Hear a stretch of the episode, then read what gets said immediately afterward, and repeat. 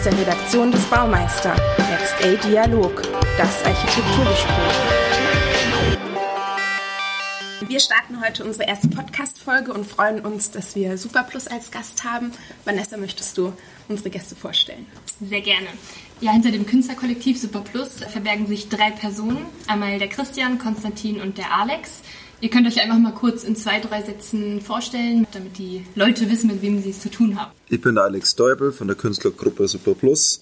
Ich habe in München Bildhauerei studiert und dort habe ich eigentlich auch meine Kollegen, den Christian und den Tino kennengelernt. That's it. Ich bin Konstantin Anduris alias Tino und bin der Designer im Bunde. Und ich, der Dritte, Christian Muscheid, habe Malerei an der Kunstakademie damals studiert in München und zusammen treten wir als Künstlergruppe Superplus auf. Also Künstler mögen es ja eigentlich, oder viele nicht so gerne, wenn man sie nach dem Namen fragt.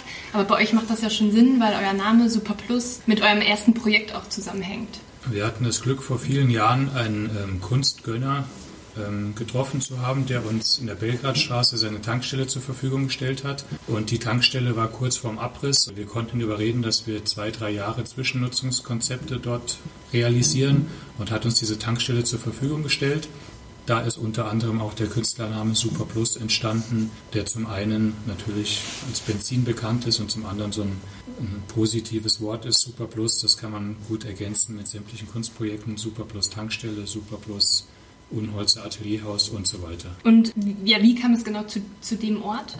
Um ehrlich zu sein, ähm, bin ich jeden Tag auf dem Weg von der Arbeit zum Atelier mit dem Moped da vorbeigefahren und habe gemerkt, dass irgendwann dieses Umzugsunternehmen, welches da drin noch gearbeitet hat, ausgezogen ist. Und die Tankstelle hat uns von der Architektur her eigentlich von Anfang an begeistert, weil die so im 60er-Jahres-Stil sehr reduziert und einfach ein interessanter architektonischer Platz war. Vielleicht könnt ihr noch sagen, was ihr da so gemacht habt, also was, was ist in der Tankstelle passiert? Ja, die Tankstelle, ähm, also es war, man kann eigentlich sagen, zuerst war der Ort und dann waren die Gedanken eigentlich dazu, was machen wir dort und so sind eigentlich die ersten äh, Veranstaltungen äh, passiert. Also wir haben eigentlich ganz erstmal mit Grillabenden und EM Live-Screening angeschaut und haben erstmal so ein bisschen äh, unsere Freunde und umliegendes Publikum irgendwie auf den Ort ähm, aufmerksam gemacht. Und daraus hat sich dann unter anderem eben auch das äh, erste Ausstellungsmachen ähm, ergeben. Wie wurde das angenommen von den Leuten? Also waren dann nur Freunde und Bekannte dort oder wurden tatsächlich auch andere darauf aufmerksam? Sowohl, sowohl als auch. Also zum einen war es halt interessant, weil das war ja unser erstes Projekt, wo wir zusammengearbeitet haben und wir halt äh, gemerkt haben, dass unsere, unser, unsere Freundeskreise komplett unterschiedlich sind und dadurch eigentlich schon mal ein ganz guter Pool an Leuten zusammengekommen ist, die sich sonst nie getroffen hätten. Und zum anderen sind durch das äh, öftere Bespielen der Tanke natürlich auch die Nachbarschaft aufmerksam geworden auf die Situation dort. Der andere Nachbar hat uns dann mit seiner Putzmaschine auch geholfen und uns immer Tipps gegeben und Sachen vom Baumarkt geholt und, und so kam halt da, haben sich halt die Leute auch wirklich eingebracht und eigentlich weniger beschwert als wie äh, selber mitgemacht. Das war eigentlich ganz schön. Was ja auch ganz spannend ist, ich weiß ja nicht, ob das öffentlich ähm, verbreitet werden soll, aber ihr hattet bei all euren Projekten nie offizielle Genehmigung. Ging das bisher immer unbeschadet? Äh? Ja, eigentlich ja. Also wir hatten ein schönes großes Projekt, das war unser erstes großes Projekt mit dem Kaleidoskop, was wir auf der Tankstelle errichtet hatten. Das war also kann man sich so vorstellen, ein Raum, der sich von hinten 1,60 Meter im Quadrat nach vorne auf 5 Meter mal 5 Meter öffnet. Also wie so ein, große, ein großer Zylinder oder so ein großer Raumkörper. Und der wurde innen neonfarben angestrichen und da hatte man einen ganz interessanten Farbraum. Und dort hatten wir dann drei Berliner Modelabel Startups eingeladen, die eine schöne Fashion Show dort gemacht haben mit Models, die hinten eingestiegen sind in das kleine Kaleidoskop und vorne dann dieser 5 auf 5 Meter großen Öffnung ausgespuckt worden sind. Und da hatten wir eigentlich eine relativ große Aufmerksamkeit. Das hat man einfach von der Ferne gesehen und da sind viele Autos vorbeigefahren, haben angehalten, haben Fotos gemacht, bis hin zu einem Videoshoot von, einem, von externen Leuten, die dann einfach den Raum genutzt haben und dort eine Performance gefilmt haben, einen Videoclip draus gemacht haben, ohne dass wir das wussten. Also es hat dann eigentlich in der Öffentlichkeit ganz gut funktioniert. wahrscheinlich bedingt auch durch die Größe des Kunstwerks, diese 5 auf 5 Meter, die haben einfach richtig geknallt und geleuchtet. Das ist ja jetzt eher eine Aktion, die so örtlich verankert war, aber ihr habt ja auch mobile Installationen gemacht, wie den Wiesenwagen zum Beispiel. Wie kamt ihr drauf, einen Wagen fürs Oktoberfest zu machen? Ursprünglich sind wir eigentlich auf die Wagenidee gekommen, dass wir ähm, selber mal bei einem Wagen von den Filserburgen mitfahren durften. Da entstand eigentlich die Idee, okay, also wir selber können nicht mehr Leute mitnehmen auf diesen Wagen, wir müssen einen eigenen irgendwann mal auf den Weg bringen und hatten halt die Jahre davor auch immer irgendwie einen, einen Tisch auf der Wiesen, wo wir halt unsere Leute halt äh, eingeladen haben, wie man das halt in München so macht. Und dann haben wir eben diese Idee erstmal ein, zwei Jahre mit uns mitgetragen und dann haben wir uns auch tatsächlich mal beworben, eben mit einem eigenen Wagen mitzumachen.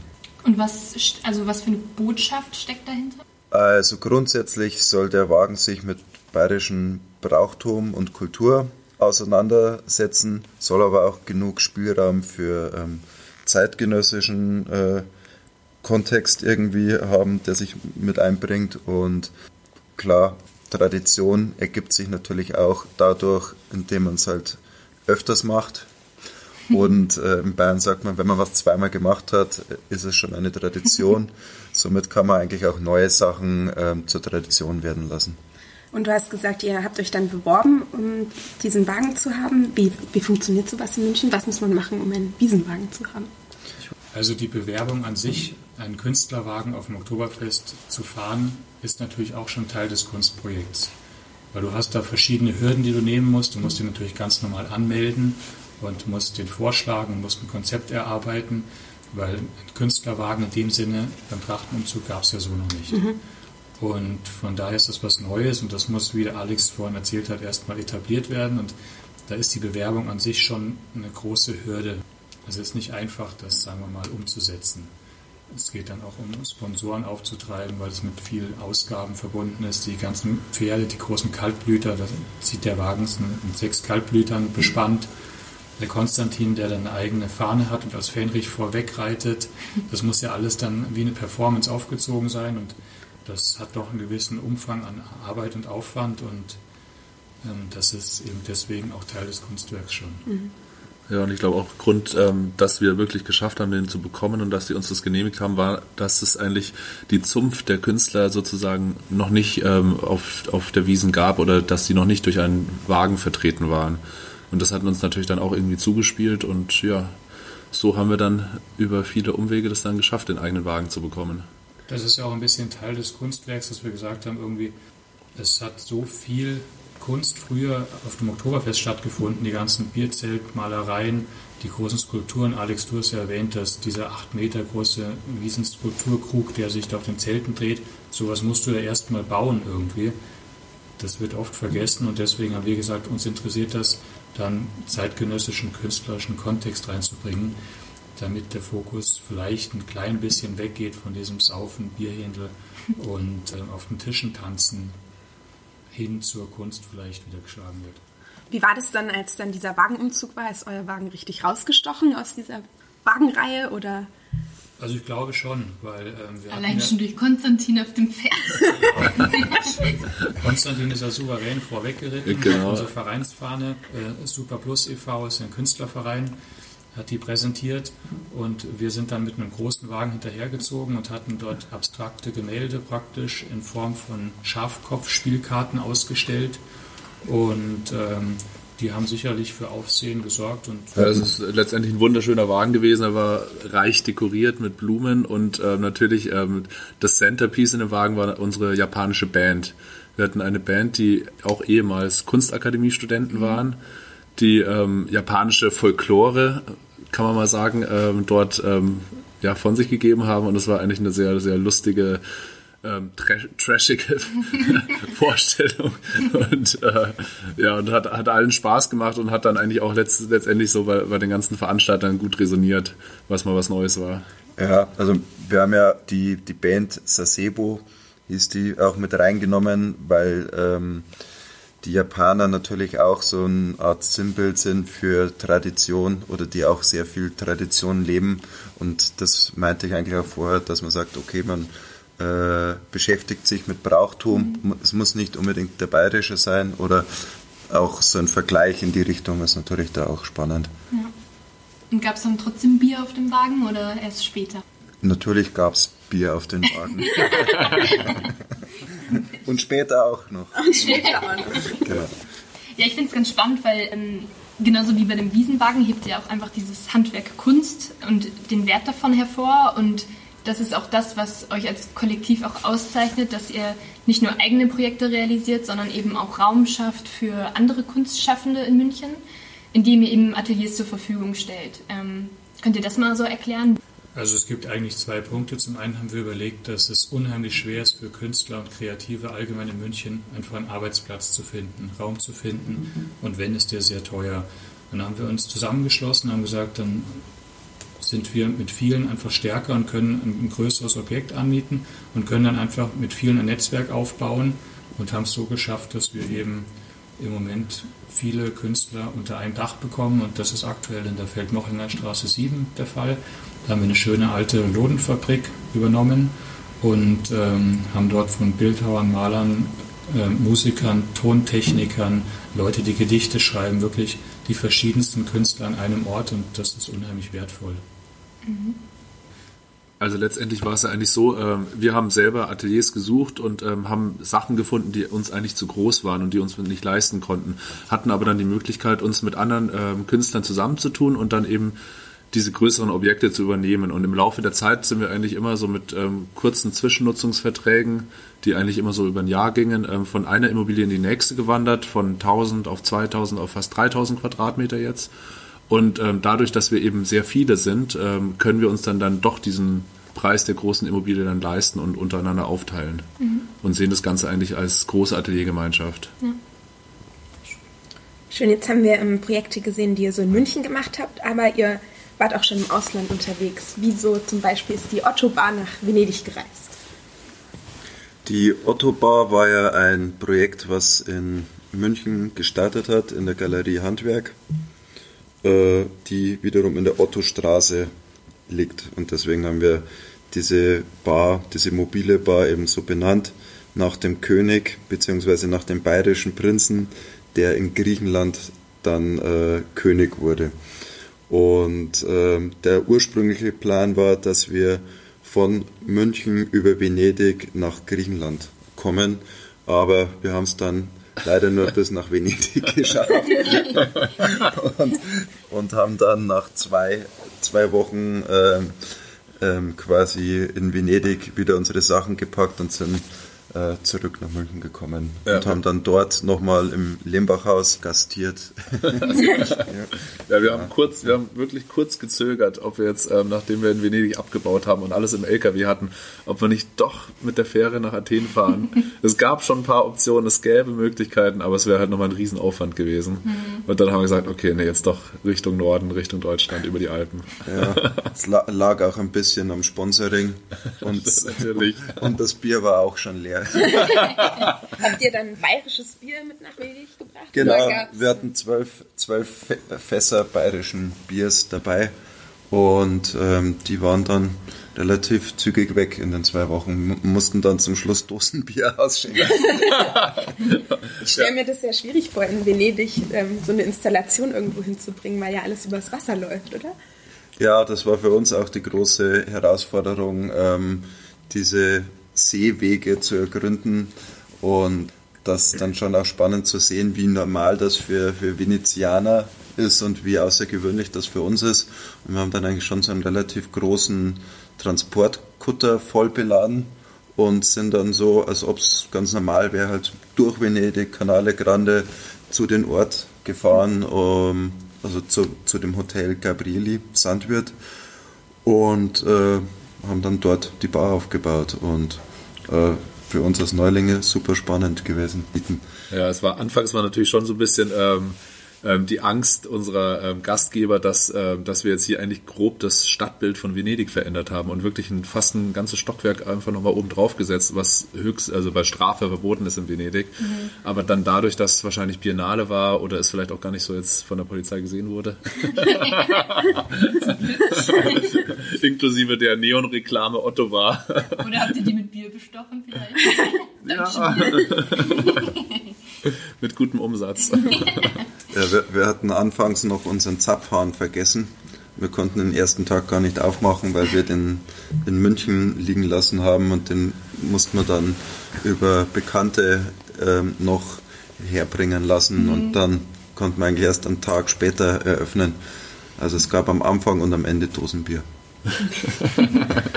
ähm, wie kann man sich das eigentlich bei euch im Alltag vorstellen? Also ihr seid dieses Kollektiv und dann gibt es noch diesen Verein. Seht ihr euch auch jeden Tag? Sitzt ihr ständig aufeinander oder? Also wir versuchen einen Tag so als Sure Fix zu etablieren. Das ist der Freitag, wo wir uns zusammensetzen, über die Projekte diskutieren und besprechen, was wir in Zukunft vorhaben, welche Projekte wir nacharbeiten wollen oder müssen. Aber ansonsten hat natürlich jeder Künstler auch seine eigenen Projekte. Alex ist ja Bildhauer und macht seine eigenen bildhauerischen Arbeiten. Konstantin als Designer auch seine eigenen Projekte und ich als Maler hier in meinem Atelier. Und ähm, das ist manchmal auch schwierig, das unter einen Hut zu bekommen, weil es einfach viel Arbeit ist, beides. Mhm. Ja. Also in der Summe versucht man so auf 50-50 zu kommen. Das Problem ist dabei immer, dass man immer so zu 90 Prozent immer das eine macht, Vollgas, und dann wieder zu 90 Prozent das andere.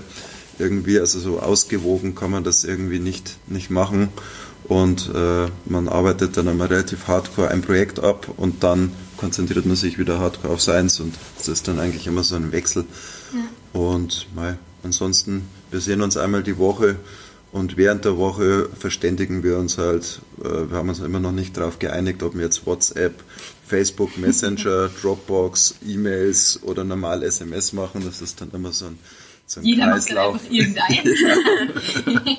genau. Und so geht das aber eigentlich schon ganz gut. Und findet ihr im Projektprozess, seid ihr schnell einer Meinung oder ähm, gibt es dann auch mal, die Türen müssen geschlagen werden und man muss sich am nächsten Tag nochmal treffen und sich... Ja, da knallt es auf jeden Fall immer mal wieder. Also das ist ganz klar, da gibt es Reibung und ähm, das ist, glaube ich, bei Künstlern allgemein so. Oder jeder hat so seine eigene Vorstellung von einem gewissen, von einer, von einer Arbeit und denkt sich sein Projekt im Kopf schon vielleicht vor und das dann unter einen Hut zu bringen und unter dem Namen Super Plus irgendwie zu machen, umzusetzen, da, da gibt es auf jeden Fall viele Diskussionen, die aber bisher eigentlich immer sehr fruchtbar waren und im Großen und Ganzen dann immer zum Ziel geführt haben. Ja, also beim, beim Wiesenwagen war es zum Beispiel so, da wussten wir, glaube ich, bis zwei Tage vorher nicht, wie er denn zum Schluss eigentlich genau ausschaut, weil wir erst am, am Vortag eigentlich den Wagen ähm, montieren konnten und das hat eigentlich jeder so ein bisschen für, für sich gearbeitet und jeder hatte so seine Baustellen und die wurden dann eigentlich zum Schluss zusammengetragen mhm. und das hat dann eigentlich ein Gesamtbild ergeben und was zum Glück dann doch sehr stimmig war. Wir versuchen ja immer relativ alles irgendwie so ein bisschen zu planen, aber bei gewissen Stellen muss man dann auch den Zufall zulassen, dass man mhm. ganz ja. bewusst sagt, okay, das ist jetzt so und das ist Teil des Prozesses, des Kunstprozesses und dann muss man das akzeptieren.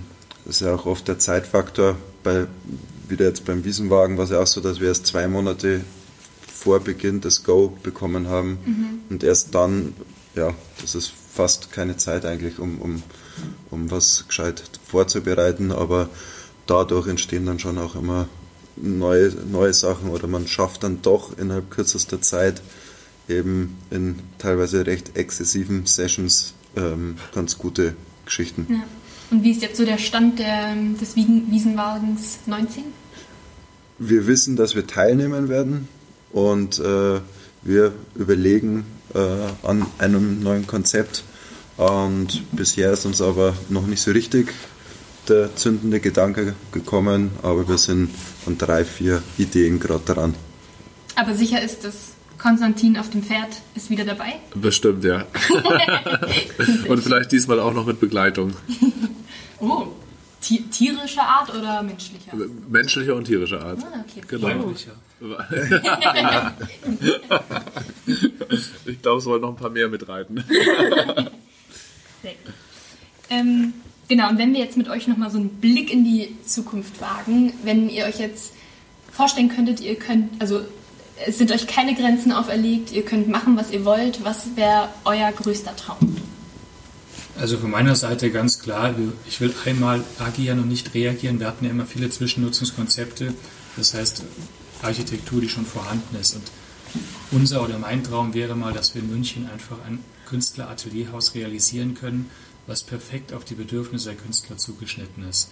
Jetzt haben wir alte Büroräume, die wir umnutzen und ähm, als Künstlerateliers praktisch umbauen aber dass man mal wirklich sagt, in München ein richtiges Atelierhaus nur für den Künstler gebaut, das wäre so eins meiner Ziele. Selber zum Baumeister zu werden. Ja. Genau. Und natürlich ein eigenes äh, Zelt am Oktoberfest. Uh. Genau. Gestalten. das wäre super. Genau. Und natürlich äh, international als Künstlergruppe unterwegs zu sein, wäre natürlich äh, ein Traum, den man so natürlich auch jeder Künstler halt natürlich für sich auch hat. Und ja, das, das wäre es dann auch schon. Und Konstantin, dein großer Traum, wie sieht der aus? Ja, vielleicht mal mit einem Kunstwerk ähm, ein bisschen mehr abzuheben und vielleicht sich ein bisschen von der Erde zu entfernen. Das klingt gut. Dann ähm, danken wir euch sehr, dass ihr euch Zeit genommen habt. Sehr gerne. Viel Erfolg für die Zukunft und bis zum nächsten Mal. Dankeschön. Danke. Ciao.